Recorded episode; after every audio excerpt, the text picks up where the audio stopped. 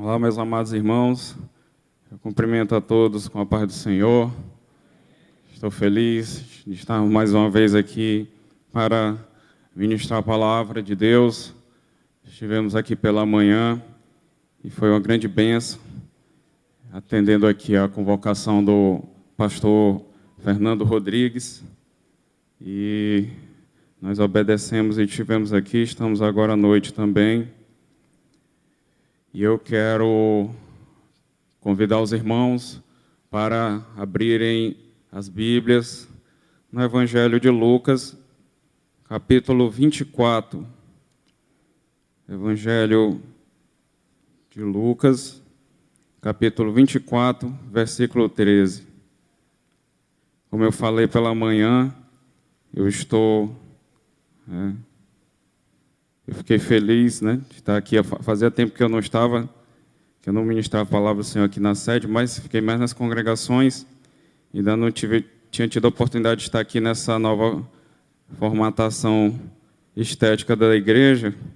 E eu comentei que eu fico feliz porque a igreja assimila esses elementos tecnológicos sem perder a sua essência, sem perder esses indicativos de uma cristandade sadia os itens que identificam a igreja como igreja. Eu me sinto até mais chique aqui com esse telão atrás. Pedi até para minha mãe me assistir, para ver se eu estou mais bonito. Só é ruim porque no telão não aparece essas, esses efeitos luminosos aqui da lateral, né? Louvado seja Deus. Os irmãos acharam, amém? Capítulo 24, versículo 13. Deus falou muito comigo quando eu estava elaborando essa mensagem e eu fui muito tocado, fui, me senti muito a presença de Deus e Deus falou muito conosco nessa manhã e eu creio que vai falar ainda mais nessa noite. Para a glória do seu nome. O versículo, esse capítulo é conhecido da igreja, bastante conhecido, exceto de alguém mais recente que não tem muito conhecimento, mas fala dos discípulos de Emaús, né? Lucas 24, 13. E eu vou ler, não vou ler o texto todo, vou fazer um salto para não, né, não ser muito pesado, não ser prolixo, mas vou fazer a leitura aqui, aqui a partir do versículo 13. Diz assim a palavra do Senhor: Naquele mesmo dia, minha versão é mais atualizada, né? naquele mesmo dia, dois deles estavam indo para um povoado chamado Emaús, a 11 quilômetros de Jerusalém. No caminho, conversavam a respeito de tudo o que havia acontecido. Enquanto conversavam e discutiam, o próprio Jesus se aproximou e começou a caminhar com eles, mas os olhos deles foram impedidos de reconhecê-lo. Ele lhes perguntou: Sobre o que vocês estão discutindo enquanto caminham? Eles pararam com os rostos entristecidos.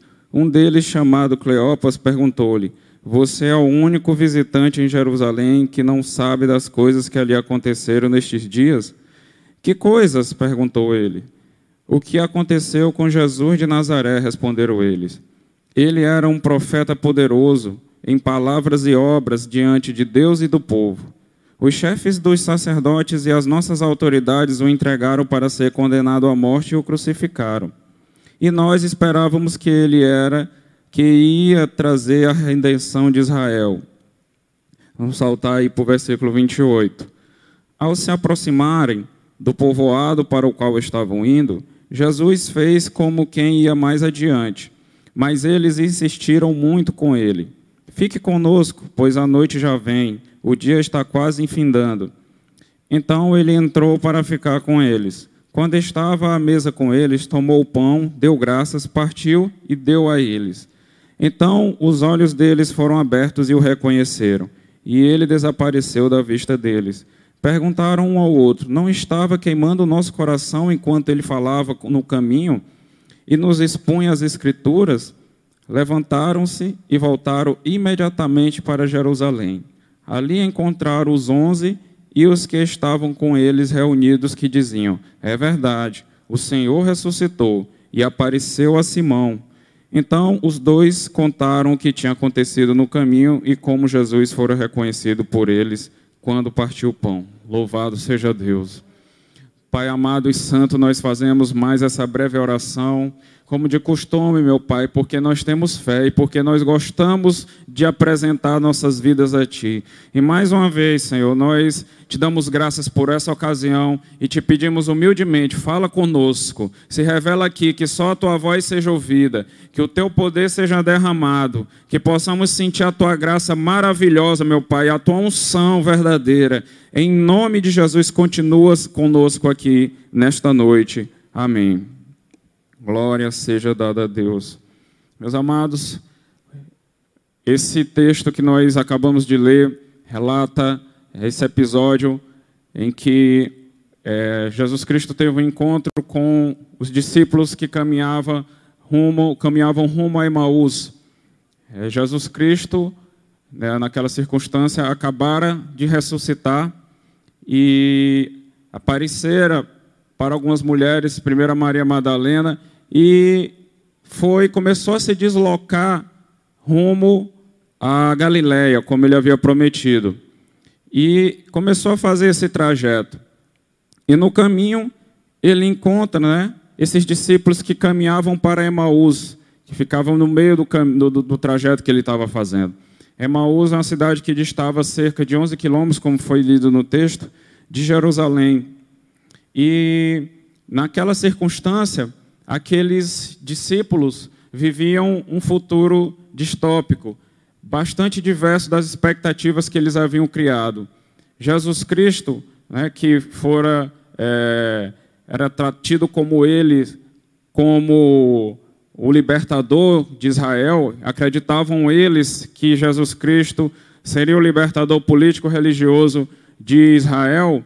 Né, a morte dele foi equivocadamente reputada como um fracasso monumental, como uma derrota completa do cristianismo.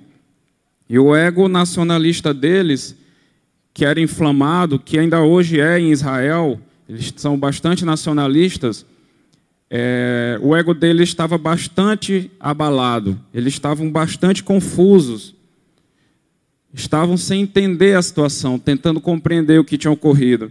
E aí Jesus Cristo encontra o nome de um é Cleopas, que, pelo que a própria Bíblia diz em João 19, 25, era uma espécie de tio de Jesus, que era casado com a irmã de Jesus, da mãe de Jesus, a irmã de Maria, e o outro não tem seu nome citado, alguns acreditam ser o próprio Lucas, mas não há certeza sobre isso. Mas esse encontro, que ao que tudo indica, não foi casual, e eles nos traz algumas lições importantes que eu quero destacar aqui nessa área missionária, nesse tema que é missões. Em primeiro lugar, meus amados, e eu não podia ser, não podia ser diferente, eu não podia deixar de destacar que Jesus se aproxima dos discípulos. Jesus, ele se aproxima dos discípulos. A Bíblia diz que Jesus ressuscitou. Ele, ao ressuscitar, ele começou a ir para a Galiléia. Ele não ficou, ele foi. Ele não ficou parado, ele se deslocou, ele tomou a iniciativa. E ao encontrar os discípulos, ele toma a iniciativa de se aproximar deles. Aleluia. E isso retrata uma característica é, sabida de, de Deus, que as outras passagens também confirmam, que Jesus Cristo é, é o Deus que busca o homem. O nosso Deus é o Deus que toma a iniciativa de buscar o homem. Ah, mesmo depois da ruptura ocorrida no Éden por causa do pecado e do estado pecaminoso em que o homem se encontra, Deus toma essa iniciativa de ir atrás do homem, de buscar ele. Nós sabemos que o cristianismo ele se diferencia, tem uma, uma peculiaridade dele é, em relação às demais religiões, é que em todas as demais religiões nós vemos os homens buscando os seus deuses ou o seu Deus. Mas no, no cristianismo nós vemos um Deus que busca o homem, aleluia. E não é um Deus que busca uma casta seleta, um grupo de é, corretos, de pessoas santas, não. É um Deus que vai atrás dos desvalidos também, que vai atrás dos pecadores, vai atrás daqueles que estão à margem, daquele dos pobres, dos esquecidos, dos que estão na lama. Louvado seja Deus, porque a própria palavra de Deus registra pela boca do próprio Cristo que o Filho do Homem veio para buscar e para salvar o que se havia perdido. Aleluia. Deus quer se aproximar de você. Deus quer se aproximar do homem. Deus já se aproximou de mim e de você, mas ele quer se aproximar mais ainda. Não foi Abraão que buscou a Deus, foi Deus quem foi atrás de Abraão. Não foi Moisés que foi atrás de Deus, foi Deus que foi atrás de Moisés. E ele, Deus buscou Moisés e falou com ele lá no meio da sarça ardente e disse para ele: Tira a sandália dos teus pés, porque a terra onde tu estás pisando é santa, aleluia. É Deus que toma a iniciativa de ir atrás do homem, de ir em busca do homem. A palavra de Deus, ela tem um id. Jesus, ele prega um id. Ele ressuscitou e ele não ficou, ele foi, ele foi rumo a Galiléia, ele foi rumo aos discípulos porque a palavra dele, ele prega e faz. Ele pregou o id, ele disse: ide por todo mundo, pregar o evangelho a toda criatura e fazer discípulos. Então, ele ressuscita e ele vai atrás dos discípulos. Louvado seja Deus.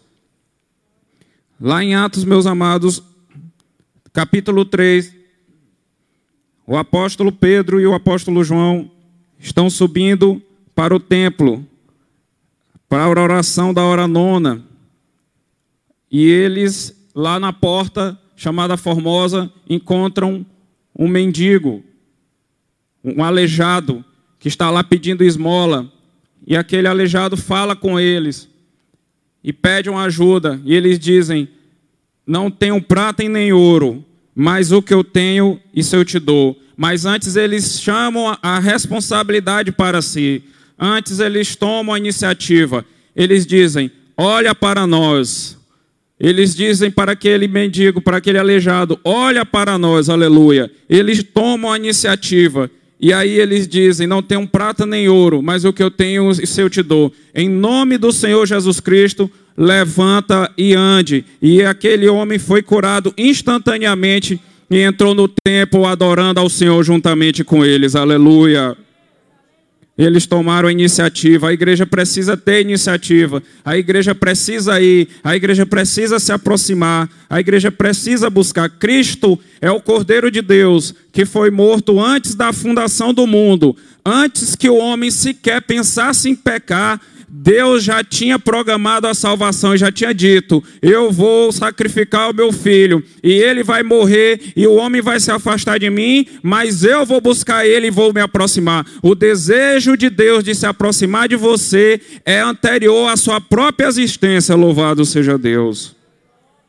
Mas eu dou graças, meus amados, porque nessa igreja estão aqui aqueles como Abraão, o filho de Abraão, Sete Lá em Gênesis a Bíblia diz que Deus teve um filho chamado, que Abraão teve um filho chamado Sete, e a partir dele o homem passou a buscar o Senhor. Eu louvo a Deus, meus amados, porque aqui estão aqueles que Deus já buscou, mas que também estão buscando a Deus. Você vem aqui nessa noite, não foi para olhar para mim, nem olhar para quem quer que seja. Você veio para buscar Deus, você veio clamar a Deus, você veio se aproximar mais ainda de Deus. Se você veio buscar mais a Deus, adore ao Senhor nessa noite, levante a sua mão, erga e adore ao Senhor e diga: Senhor, Senhor, eu vim te buscar, aleluia. Louvado seja o nome do Senhor. Glória a Deus.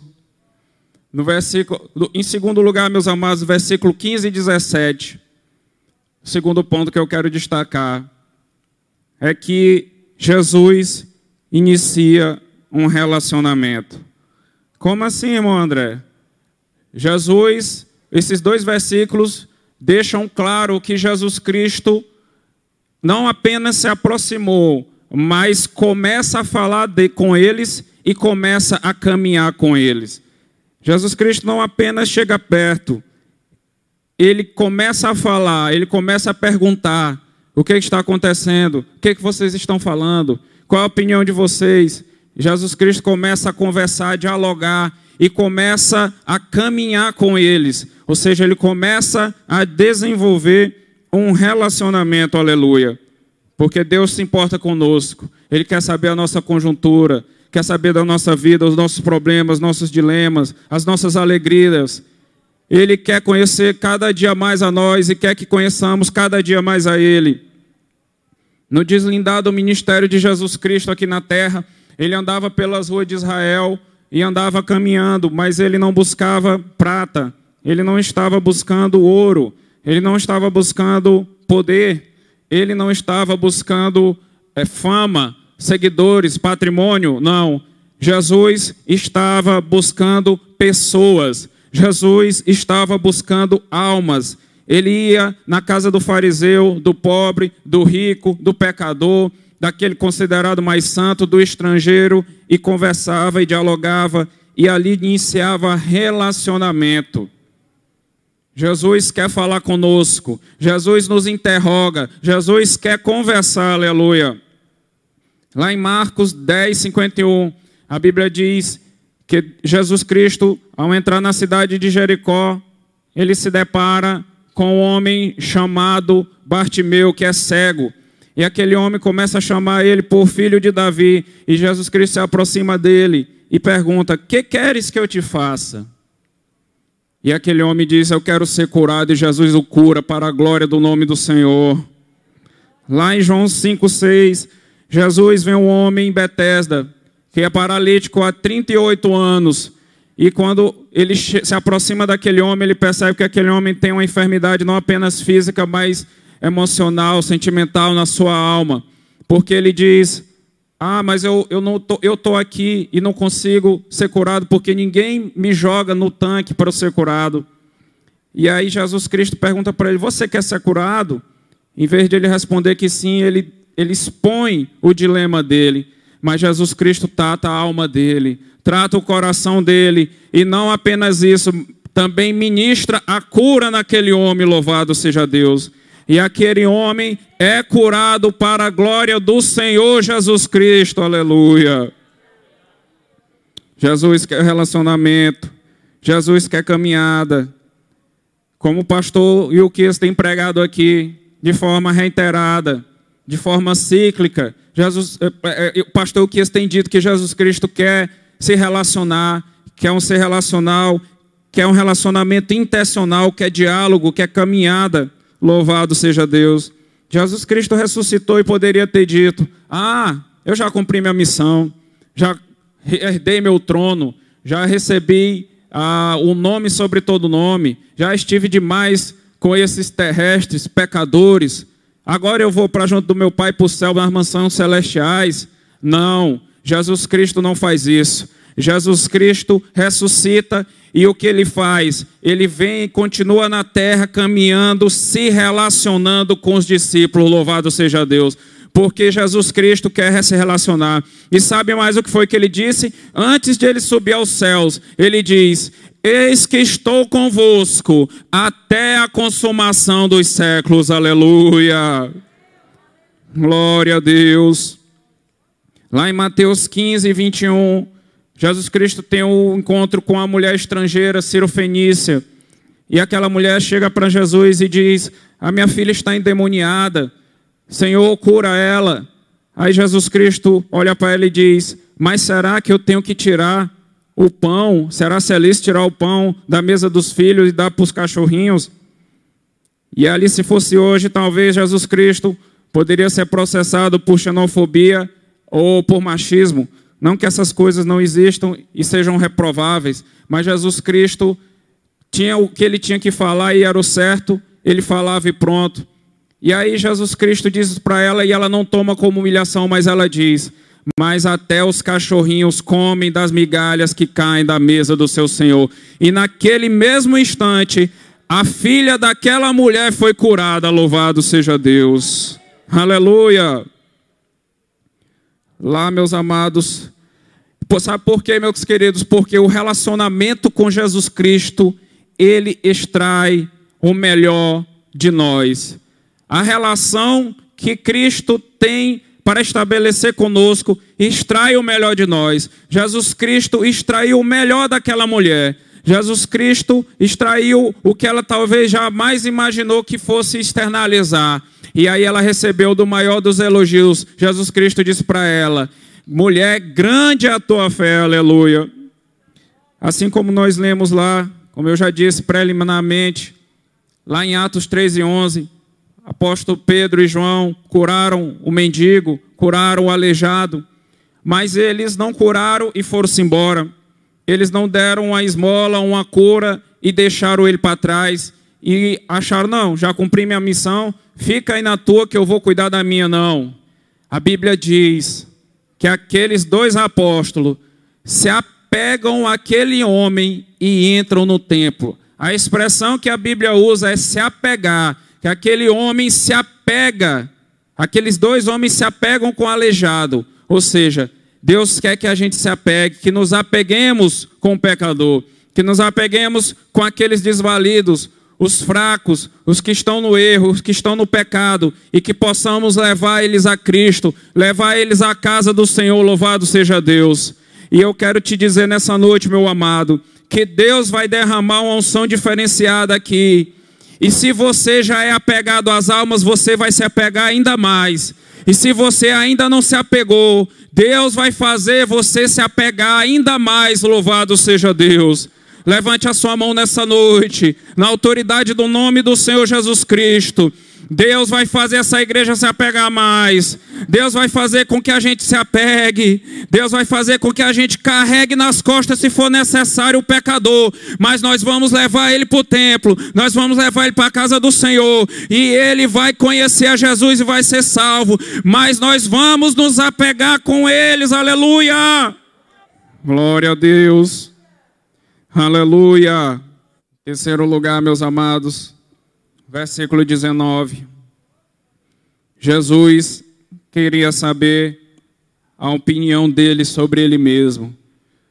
Jesus está conversando, começa a conversar com eles, e eles começam a fazer um relato e fala sobre Jesus Cristo. E aí Jesus poderia ter dito: "Ah, eu sei quem é, sou eu mesmo. Eu conheço essa história. Fui eu que vivi isso." Não. Jesus Cristo pergunta: "Que coisas? Que coisas são essas dessa história que vocês estão falando aí, desse homem, dessa, dessas, dessas coisas que se passaram, que aconteceram nesses dias. Que coisas foram essas? Porque Jesus Cristo queria que eles falassem sobre Ele mesmo. Cristo queria saber a opinião deles sobre o próprio Cristo. E eles dizem: ah, ele era um profeta, poderoso em obras e diante de Deus e de todo o povo, poderoso em palavras. E a gente aguardava que ele ia trazer a libertação de Israel, ou seja, eles estavam é, com aquela visão de que seria, de, de que Cristo traria a libertação civil religiosa.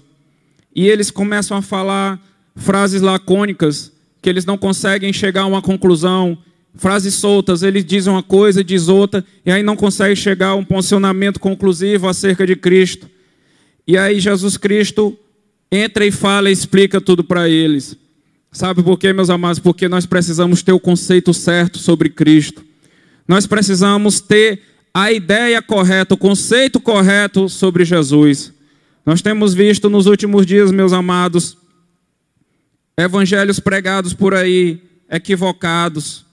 De um lado, nós vemos um progressismo que quer moldar a Bíblia ao mundo, do outro, nós vemos um legalismo. De um lado, nós vemos a teologia da prosperidade, do outro, um de derrotismo, que coloca a igreja toda errada, que só é problema. Eu tenho visto ultimamente dois extremos na igreja que eu não me perfilo a nenhum dos dois. Uma coisa é ser radical, outra coisa é ser extremo. Mas eu tenho visto, de um lado, um extremismo do amor. Pessoas que falam só em amor, que Jesus Cristo ama, ama, ama. É o amor, é o amor, é o perdão. Jesus Cristo não está preocupado nada, só quer teu coração. E aí, muitas vezes, é uma adoração, é uma pregação infantilizada e sentimentalista. E do outro lado, nós vemos um outro extremismo. Eu vejo certos extremistas do fatalismo soteriológico, digamos assim, pessoas que estão por aí pregando um Deus iracundo, raivoso, que é só ira, é só ira, raiva, e Deus está irado e quer é, punir o pecador e quer lançar no fogo, e você é um depravado e está pervertido, e são pessoas que enveredaram por um criticismo exacerbado, que vivem aí pelas redes sociais, pelos textos, pelas falas, criticando tudo, dizendo que está tudo errado na igreja, que ninguém presta, que a igreja, só eles que são bons, e aí ficam zombando, debochando da, da fé dos outros. Eu não me perfilo a nenhum desses dois grupos. Eu entendo, meus amados, que nós temos que pregar o amor sem esquecer da ira. E temos que pregar a ira sem esquecer do amor. Porque o nosso Deus é justiça, mas também é amor. E é amor, mas também é justiça. Louvado seja Deus. Aleluia. Lá em Mateus, meus amados, no capítulo 16, a palavra do Senhor diz que Jesus Cristo falou com os discípulos dele, com os apóstolos perguntando: o que é que o povo diz sobre mim? O que é que estão falando? E aí eles respondem: que tu és João Batista, que tu és Elias, que tu és Jeremias. Aí Jesus Cristo pergunta para eles: e vocês? O que vocês dizem? O que é que vocês dizem que eu sou? E aí Pedro toma a dianteira e diz: que tu és o Cristo, filho do Deus vivo, aleluia. E aí Jesus Cristo vai e diz: Não foi a carne nem o sangue que te revelou, mas foi o Deus que está nos céus. Ele entendeu que Jesus Cristo era o Cristo, o Messias, o ungido, aquele que veio para trazer a salvação, aleluia. Recentemente, há uns dois, três anos, eu estava, o meu tio estava falecendo de câncer, debilitado, depauperando numa cama. E aí, nós acompanhando esse sofrimento, e aí um dia nós fomos pregar a palavra do Senhor para ele, e encontramos ele lá na casa dele, e começamos a pregar a palavra. E eu preguei aquela passagem da Bíblia em que os discípulos levaram um homem numa maca, numa cama, num leito, pelo teto, para que Jesus Cristo o curasse. E Jesus Cristo, antes de curá-lo, ministrou primeiro o perdão na vida daquele homem.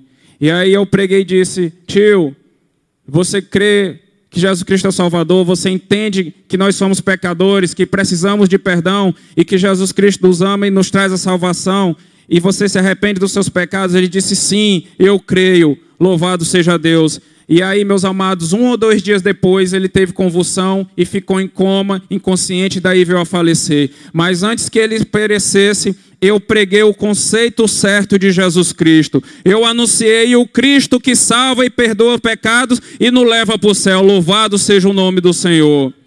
É assim que nós temos que pregar, meus amados. Há muitos teólogos que têm conceitos maravilhosos de Cristo, isso é bom, e eu aprendo com eles e é maravilhoso. Homens que escrevem compêndios, textos, li livros, doutrinas, e é uma maravilha.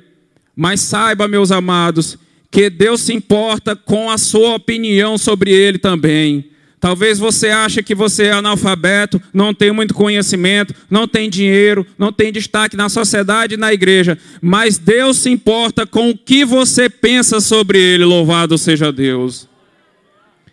Lá em João 4, quando Jesus Cristo se encontra com a mulher samaritana, lá no poço de Jacó, e aí aquela mulher pede água, e aí Jesus Cristo, e aí Jesus Cristo pede água a ela, e aí ela fala: Ah, mas tu vem pedir a mim. E Jesus Cristo diz: Ah, se tu soubesse quem é que te pede a água, aleluia. Ali Jesus Cristo está dizendo: Ah, se tu soubesse quem eu sou. Ah, se você soubesse com quem tu está falando. Jesus Cristo não estava dando carteirada dele dizendo, ah, tu sabe com quem tu está falando, não. Jesus Cristo disse, ah, se você soubesse, tu me pediria água de beber e eu te daria água viva, aleluia. Aleluia, louvado seja Deus. Precisamos fazer com que as pessoas entendam quem é Jesus Cristo, o conceito certo. Jesus Cristo é o Senhor, Jesus Cristo é Salvador. Jesus Cristo é redentor, Jesus Cristo é o nosso Pai, é o nosso amigo, Jesus Cristo é o noivo, Jesus é o pão vivo que desceu dos céus, Jesus é o leão de Judá, Jesus é o cordeiro que foi morto e reviveu, Jesus é admirável, é conselheiro, é Deus forte, é Pai da eternidade, é príncipe da paz, aleluia. Esse é o nosso Jesus Cristo, louvado seja Deus. Aleluia. Em quarto lugar, no versículo 30, os discípulos reconheceram Jesus por meio do partir do pão. A palavra de Deus nos diz que eles reconheceram por meio de um ato simples do partir do pão. Jesus Cristo foi conhecido por meio de um ato simplório, sem muita sofisticação, porque esse é o Jesus Cristo que nós conhecemos, aquele que nasceu na manjedoura, que era filho de um carpinteiro.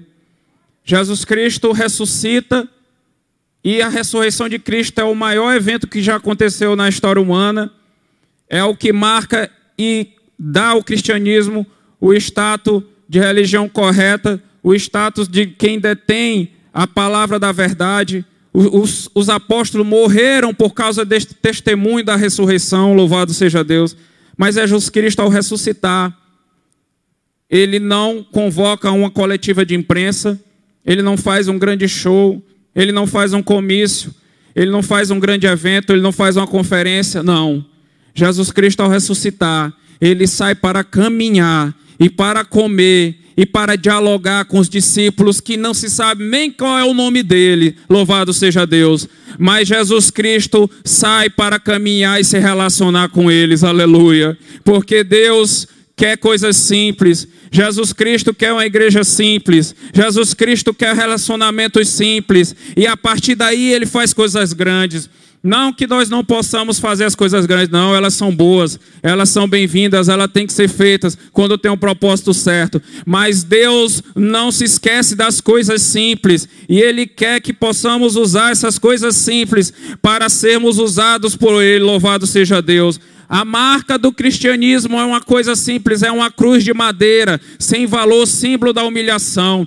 Os fariseus pediram um sinal para Jesus Cristo, dá um sinal para a gente aí que tu és Senhor. Jesus Cristo disse: Não, só o sinal que eu dou é o de Jonas, que ele ficou três dias e três noites no ventre do peixe. E aí, quando Jesus Cristo estava morrendo na cruz, aqueles homens que o executavam e os fariseus perguntavam: desce da cruz, dá um show aí, te mostra, faz uma coisa tremenda, uma coisa grande, aí nós vamos crer. Mas Jesus Cristo morreu simploriamente, como um criminoso, como um condenado na cruz. E aquela cruz, sinal de humilhação, é por causa dela que nós estamos aqui, é por causa dela que nós fomos salvos, é por causa daquele símbolo simples, que não é de ouro, que não é de prata, que não é algo sofisticado, mas é algo simples, que nós fomos salvos, louvado seja Deus. Se você foi salvo por Jesus, adore a Ele nessa noite. Exalte a Ele nessa noite. Adore ao Senhor. Porque é por meio de coisas simples. Às vezes você está pensando: ah, mas na minha vida não tem isso. Eu não tenho aquilo. Eu queria ser assim. Eu queria ser assado. Por que, que Deus não me dá? Por que, que Deus dá para o outro? Mas Deus te deu algo simples na tua vida. Mas Ele está lá contigo. Louvado seja Deus. Aleluia. Foi pela humilhação e a simplicidade de Cristo que nós fomos salvos. É por isso que ele quer a igreja simples. No capítulo, no versículo 33, nós temos aí, em quinto lugar, o que eu quero destacar aqui para os amados irmãos. Versículo 33. Os discípulos se levantam e voltaram, se levantaram e voltaram imediatamente para Jerusalém. Os discípulos ao entender que Jesus Cristo, era, que aquele homem era Jesus Cristo, ao partir do pão e ao abrir dos olhos dele, deles e eles, ao entenderem que aquele homem era Jesus Cristo, eles não se contentaram em ficar lá, eles não ficaram parados. Eles disseram: o nosso coração ardia, o nosso coração está ardendo, assim como Deus está fazendo o nosso coração arder e tem feito o nosso coração arder, e nós temos que pregar a palavra para fazer o coração dos demais arder também. E aí, aqueles homens tomam a decisão de voltar para Jerusalém. E eles tinham feito o percurso de 11 quilômetros, tinham caminhado o dia todo, mas eles não esperaram mais um dia, eles voltaram imediatamente. Sabe por quê, meus amados? Porque nós temos que voltar, seja quantos quilômetros forem, seja 11, seja 10, seja o mundo todo, nós temos que ir atrás do pecador, nós temos que pregar a palavra do Senhor, nós temos que buscar as pessoas, se aproximar delas, conversar, se comunicar com elas e caminhar com elas e desenvolver o relacionamento, louvado seja Deus. Não podemos deixá-las, não podemos abandoná-las, mas nós temos que fazer como eles. E louvado seja Deus. Eu quero mostrar para os irmãos aqui, mostrei hoje pela manhã, apresentei para a igreja esse livro aqui. E eu sempre me emociono quando eu falo sobre isso. Uma igreja edificada. É um livro que foi escrito pelo meu pastor, que era meu pastor lá em Teresina, no Piauí, a capital do Piauí, é a cidade ao qual eu me converti. Jesus me salvou ali. E lá no Tempo Central, o pastor Leal, Raimundo Leal Neto, é advogado, é historiador, é pastor. E ele escreve livros, e um dos livros que ele escreveu foi esse aqui, Uma Igreja Edificada, a história das Assembleias de Deus no Piauí, em Teresina. E é uma verdadeira enciclopédia, um livro grande, com fotos, com relatos, registros históricos. E é importante que tenhamos esse conhecimento acerca da igreja. Eu sei que os irmãos com certeza não vão ler esse livro, porque ele tem esse caráter local sobre a igreja de Teresina, mas é importante que conheçamos a igreja local do Ceará, por exemplo, e, e do Brasil, para que saibamos qual é a história da igreja, porque muitas vezes ideias equivocadas são formadas sobre os pais da igreja, mas foram homens abnegados, dedicados, que abriam mão do que era necessário e caminhavam se tinha que ser 11 quilômetros, 20, 30, mil, mas eles iam, eles iam atrás das almas. E nesse livro tem um relato muito importante. O missionário, o pastor, o pregador Nils Nelson veio da Suécia, veio da Europa, assim como Gunnar Vingre e Daniel Berg, que foram os pais da Igreja Assembleia de Deus aqui no Brasil. E aquele homem, Nils Nelson, ele recebe o chamado e sai lá da Suécia, vai para os Estados Unidos. Lá nos Estados Unidos ele recebe um chamado, o coração dele arde e ele vem para o Brasil. E aqui ele começa a pregar e fazer a obra. E ele se torna pastor, presidente da Assembleia de Deus lá pelos anos 20 e 30. E aquele homem tem uma visão, tem um chamado, tem um desejo por almas. E ele começa e ele conduz a obra do Senhor. E ele conduz o trabalho missionário em Teresina, no Piauí. Os, os, a missão lá de, de Belém, a igreja de Belém sustentava a missão lá em Teresina, que ainda não estava com a igreja sólida. E o solo lá em Teresina era muito infrutífero. Os irmãos tinham muita dificuldade, poucas conversões, almas difíceis, catolicismo ferrenho, eram recebidos a pedradas, eram perseguidos, espancados. As pessoas muitas vezes não deixavam neles usufruir serviços e bens da sociedade. E aqueles homens começaram a voltar, a, a, a, a regressar para Belém, porque não tinham mais condições. E aí, lá pelos anos 30, o presbitério de Belém tomou a decisão de encerrar o trabalho missionário lá em Teresina, porque não tinham mais recursos e não estava conseguindo o fruto necessário. Porque a igreja sempre faz assim, a Assembleia de Deus. Ela coloca lá a igreja, implanta e emancipa, e deixa a igreja caminhar com as próprias pernas. A Assembleia de Deus não fica lucrando com a igreja que foi implementada, não. Ela deixa a igreja caminhar com as próprias pernas. E aí, aquela igreja não estava obtendo êxito, sucesso, na implementação e o presbitério resolveu encerrar as atividades dela. Mas esse homem chamado Nils Nelson, que era o presidente da igreja, ele toma uma decisão porque o coração dele arde. E aí eu quero ler exatamente aqui as palavras que estão registradas oficialmente que ele disse. Ele toma uma decisão diferente, contrária ao que o presbitério tinha tomado, ao que a direção da igreja tinha tomado. Ele diz, aqui o relato do livro diz: ao ser informado de tal resolução do presbitério, o irmão Niels Nelson exclamou: Se vocês resolverem retirar o apoio financeiro daquela igreja, daquele trabalho pioneiro, com o sacrifício das minhas próprias e parcas economias, passarei a manter o obreiro ali, porque não creio e nem me conformo de que naquela cidade não haja almas para Jesus salvar. Louvado seja Deus. E sabe foi o que aconteceu, meus amados? O presbitério resolveu voltar atrás, tomou a decisão de voltar atrás, desistiu de encerrar, desistiu de encerrar a igreja, voltou atrás e manteve a igreja lá de Teresina. E sabe o que, que aconteceu, meus amados?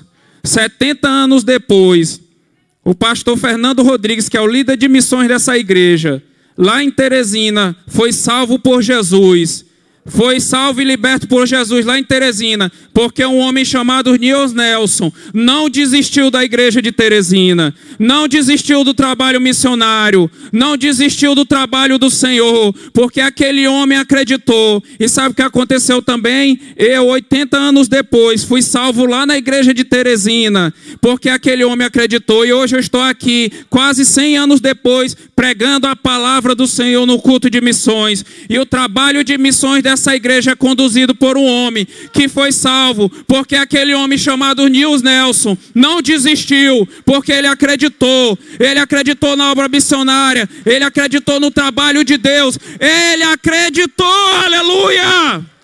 Exalte ao Senhor nessa noite. Adore ao Senhor nessa noite. Engrandeça o nome do Senhor. Aleluia. Eu quero convidar a igreja para se colocar de pé. Já estamos encerrando. Levante-se adorando ao Senhor. Exalte o nome do Senhor nessa noite, porque Ele está aqui. Deus não vai desistir.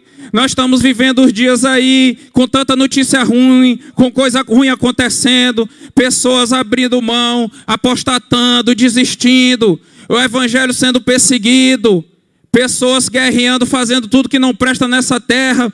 Mas nós, nesses últimos dias, vamos fazer coisas grandes para o Senhor. Eu me decepciono com tudo nesse mundo, com os homens, com a política, com as empresas, com os negócios. Mas eu não me decepciono com a igreja do Senhor, porque ela foi salva, lavada e remida pelo sangue de Jesus. E nós não vamos decepcionar, nós vamos fazer a obra e vamos pregar a palavra de Deus. Aleluia.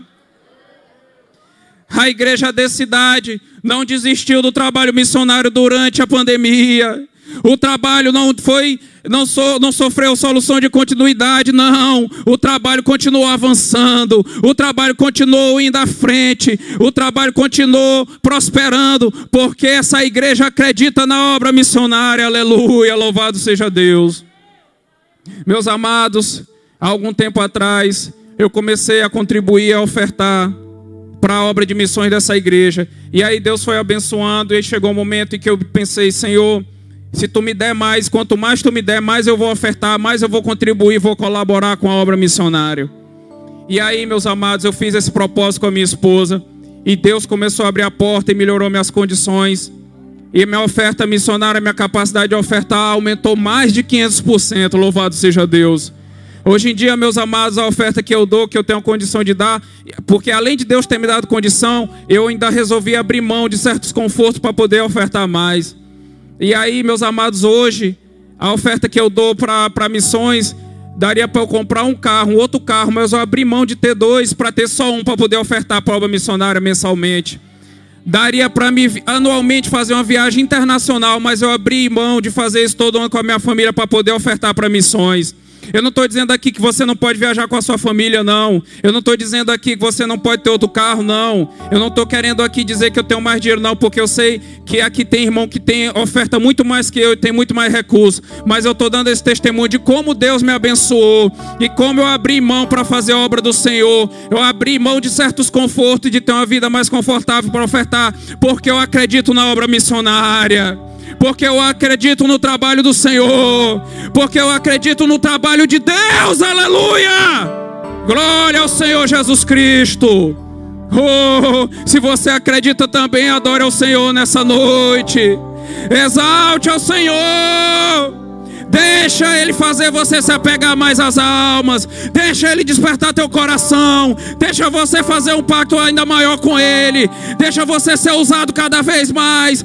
Deus vai abrir mais porta, vai tirar o medo, a timidez, vai te dar mais coragem, vai te dar mais estratégia, vai te levar mais longe. Você vai ser mais usado por Deus. Aleluia! Oh, labachuri canta labalabachuri anda labarás. Eu estou sentindo a presença de Deus aqui. Eu sinto o som de Deus. O tempo está avançando, mas eu estou sentindo o poder de Deus nessa noite. Deus tem uma unção poderosa com essa igreja. Deus tem um propósito com essa igreja. E Ele vai fazer curte o que custar. Ninguém vai impedir a obra de Deus aqui. Louvado seja Deus. Sou eu e é você quem vai fazer. É nós que vamos fazer acontecer. Porque Deus tem propósito na minha vida e na sua. Louvado seja Deus. O protocolo de saúde não permite você pegar na mão do seu irmão, mas mentalize como se você estivesse pegando, como se nós estivéssemos num cordão aqui de intimidade, de unção, passando um para o outro. E segure a sua mão assim, feche a sua mão e feche os seus olhos, crendo e comece a sentir a presença de Deus e comece a orar a Deus. Deixa Ele tocar teu coração. Deixa Ele te abençoar. Deixa Ele te encher. Deixa Ele te batizar com o Espírito Santo. Gente que não acredita mais. Gente que está duvidando. Gente que desistiu do batismo com o Espírito Santo. Deus vai te batizar. Aleluia. Oh, labachuri canta labalabarabaxuri andaraia. Oh, deixa Deus falar em você falar em língua estranha. Fala em língua nessa noite. Deixa os dons espirituais se manifestar na tua vida, porque você vai profetizar para muita gente. E tem muita gente que não entende, não entendia o que está acontecendo e vai ficar se perguntando: ah, mas o fulano ali, meu Deus, eu nunca imaginei que ele podia ser usado assim por Deus, mas você vai ser usado, aleluia. Oh, alabachuri canta alabarás. Hoje eu estou aqui e o pastor Fernando Rodrigues, porque um homem não desistiu de nós. Um homem acreditou na gente há 100 anos atrás e eu fui salvo pelo nome de Jesus. E nós também não vamos desistir. Eu quero convidar você nessa noite, você que está aqui, está visitando a igreja, talvez ainda não tomou a sua decisão de entregar a sua vida a Jesus. E você talvez esteja pensando: ah, mas é amanhã, depois eu vou. Não, é hoje. Talvez você esteja assistindo pelo telão, pela internet, e ainda não entregou a sua vida para Jesus, não tomou essa decisão de confessar o nome do Senhor Jesus Cristo. Mas Jesus Cristo quer te salvar. Olhe para esse mundo, veja o que está acontecendo: é erotização de criança, é guerra, é morte, é peste, é fome, é terremoto. É gente apostatando, gente querendo corromper o evangelho, gente a, a, a, apoiando todo tipo de coisa imunda, imunda, imoral. É corrupção generalizada. O mundo está se perdendo, o mal está triunfando sobre o bem. Só Jesus aqui pode dar vitória, aleluia. E a vitória maior que Ele pode te dar é a salvação. Se você está aqui nessa noite e ainda não fez sua decisão por Cristo, levante a sua mão, entregue a sua vida para Jesus. Se não, meus amados, eu quero passar o trabalho para frente, mas ainda fazendo só mais uma oração. Senhor Deus, oh meu Pai, Senhor Jesus Cristo, eu estou aqui, meu Pai, na autoridade do nome do Senhor Jesus. Eu me humilho diante da tua presença e peço: abre as janelas do céu, inunda essa igreja com teu poder, com a tua glória, com a tua unção, nos capacita, nos fortalece. Batiza com teu espírito, renova, fortalece, enche, dá força, dá coragem, dá condição, dá instrumentos